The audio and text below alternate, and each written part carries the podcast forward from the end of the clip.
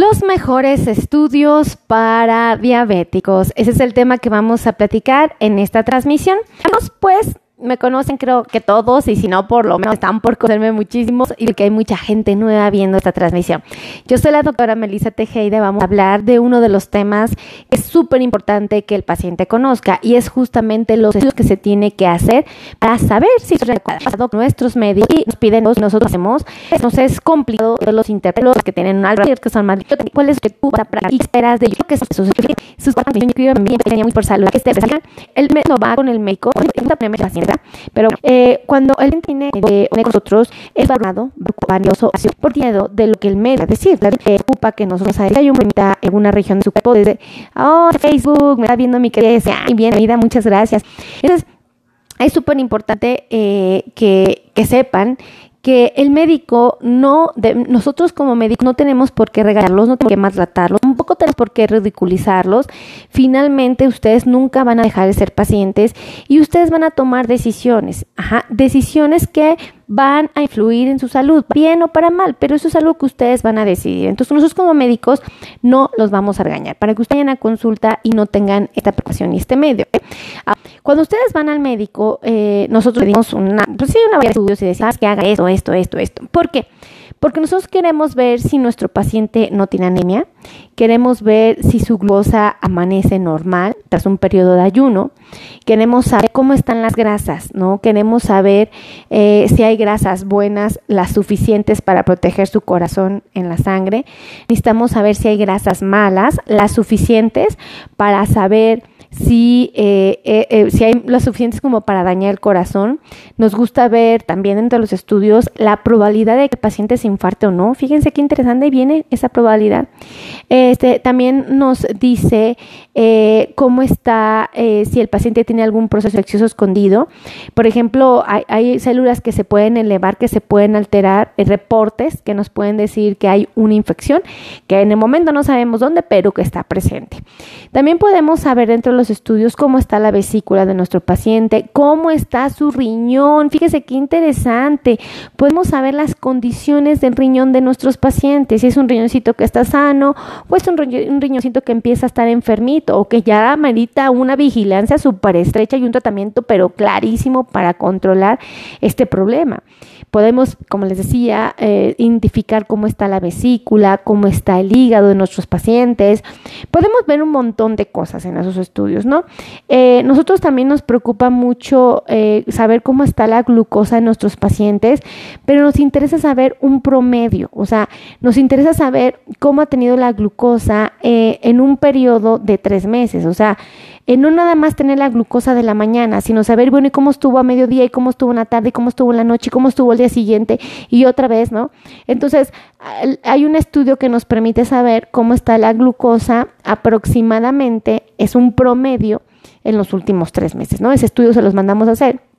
También nos gusta eh, practicar en el paciente un examen general de orina porque resulta que el paciente es sumamente vulnerable a manifestar o presentar infecciones de vías urinarias. Fíjense qué interesante. Y bueno, pues finalmente necesitamos eh, realizar un, un, electrocardiograma y una placa de tórax. Todo esto lo tenemos que hacer porque tenemos que vigilar la condición de salud que tiene nuestro paciente. Compartan, compartan, compartan. Me pone Karina, mi doctora Bella. Ay, gracias, Karina. Un besote, que Diosito te cuide mucho.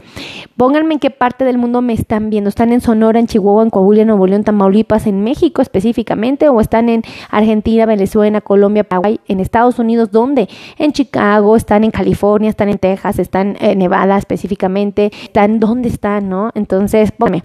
Entonces, bueno, necesitan saber que esto es lo que tenemos que vigilar. Nosotros, cuando los estudios, revisamos que la glucosa, escuchen esto, que la glucosa, cuando el paciente se hizo el estudio, ha estado entre 80 hasta 130. Nosotros queremos ver que el estudio diga, ah, mira, se amaneció entre 80 y 130 con sus horas de ayuno, 8 o 10, según las que le haya pedido el laboratorio, ¿no? Ah, qué bien, excelente, ya nos sentimos más tranquilos. Después vamos a revisar cómo está su, eh, vamos a ver cómo está su riñón. Entonces vamos a decir, ah, mira, su riñoncito está muy sano. Ay, qué alivio, ¿verdad? Y luego vamos a ver, eh, por ejemplo, dentro de, esto creo que es de lo más relevante, ¿no? Vamos a ver las, el, hígado, vamos a ver la vesícula, pero fíjense, nos vamos a ir a ver si el paciente no tiene anemia. ¿ok? Vamos a ir a ver, ah, no tiene anemia, que todo dar. Y específicamente también nos vamos a dirigir al colesterol. Fíjense qué importante. Nosotros vamos a verificar que en el colesterol de nuestro paciente, el colesterol total, siempre está bajo de 200. Entonces, chéquense esto porque ustedes tienen que ir a estudios y revisar que efectivamente su colesterol total lo tienen abajo de 200. Tienen que revisar que su glucosa el día del estudio salió en un valor que oscila entre 80 hasta 130, ¿ok? Tienen que vigilar cómo están sus triglicéridos, tienen que revisar y asegúrense que está abajo de 150, ¿ok? Y tenemos que revisar, fíjense, eh, bueno, es que son muchas, pero es súper importante la hemoglobina glicosilada. Este estudio lo tienen que revisar porque es el que realmente les dice si tienen un buen control o no. ¿Ok? Ahí está la verdad, ahí no hay manera de esconderle al doctor nada, no hay manera de intimarlo y decirle, ay, yo doctor me cuido mucho. A ver, ahí nos vamos a dar cuenta. ¿Por qué? Porque este estudio debe decir 6.5%. Si tiene más de 6.5%, en ese momento tu diabetes no está controlada, ¿ok? Hay literatura que dice que a partir de 7 es cuando dices no está controlado, ¿ok? 6.5 eh, es la meta, es el objetivo y es lo que te va a ayudar a preservar tu salud. Hay quienes tienen menos de 6. Amigos, déjenme felicitarlos porque el control es tan, pero tan, pero tan, pero tan perfecto que es como si no tuvieran diabetes. Aunque sí la tienen, es como si no la tuvieran, porque su control es extremadamente perfecto. Pero 6.5% de hemoglobina glicosilada ya es un resultado increíble. Entonces, es lo que tienen que buscar. En la pipí, nosotros tenemos que ver que no haya cosa, que no haya proteínas, que no haya leucocitos, que no haya bacterias, que no haya sangre. ¿Por qué? Porque esto nos estaría diciendo que hay un problema de salud importante. Y les voy a confesar, lo más común en pacientes que no se cuidan es encontrar proteínas y encontrar glucosa, y esto nos porque eso está, eso está muy mal, ¿ok? Eh, si vemos, por ejemplo, bacterias, si vemos leucocitos, si vemos, em, bueno, sí, principalmente, eh, así no sé, a ver si me olvida algo, este, vamos a determinar eh, si existe un proceso de infección de vías urinarias. Es súper importante.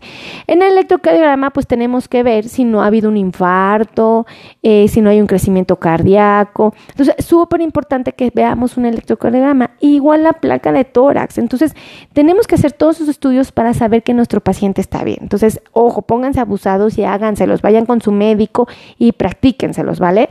Este, les voy a dar los teléfonos para los que quieran agendar cita. Ahorita se los doy, ya no me regañen, ¿vale? Pero escriban de qué parte del mundo me están viendo. Pónganme ahí, yo estoy de, en Guatemala, yo estoy en Brasil, yo estoy en, Italia, yo estoy en Inglaterra. Bueno, Inglaterra, ¿no? O sea, doctora Meli. Este, no sé, estoy en, no sé, en Zacatecas, ¿no? En México, estoy en, Lima, Perú. O sea, díganme exactamente dónde están para que yo me emocione, ¿vale?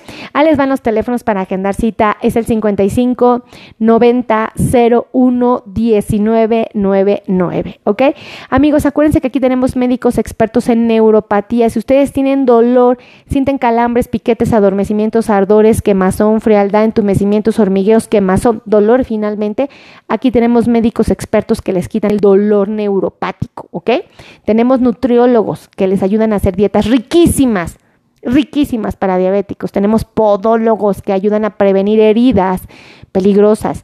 Tenemos cardiólogo, ortopedista, especialistas también en la circulación para aquellos que tienen miedo de la circulación. Gracias, Mari Cruz. Un besote, Mari. Me ayuda a escribir el teléfono. Ay, qué linda, Mari. Ahorita dicto otro para que me ayuden a escribirlo, ¿vale?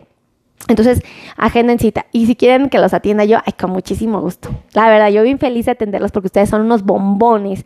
Ahí les van los teléfonos para agendar cita. Otro, ¿no? Que ya me hizo favor mi querida Mari de escribirlo. Ahí les va. 55 26 51 6107. Lo repito, 55 26 51 6107. Así es que amigos, los quiero mucho. Gracias por estar aquí. Muchísimas gracias. Dice yo siempre que puedo. Ay, muchas Yani, que todo da cruz, dice hermosa. Qué hermoso que estés aquí desde México, desde Sonora, México. Ay, que a todo dar. Miren, Delia, Delia González anda por acá, que a todo dar, Delia, un besote. Cuídense mucho, que Dios los bendiga y los veo en la siguiente transmisión. Gracias, Mari, gracias, Mari Cruz, que a todo dar. Adiós.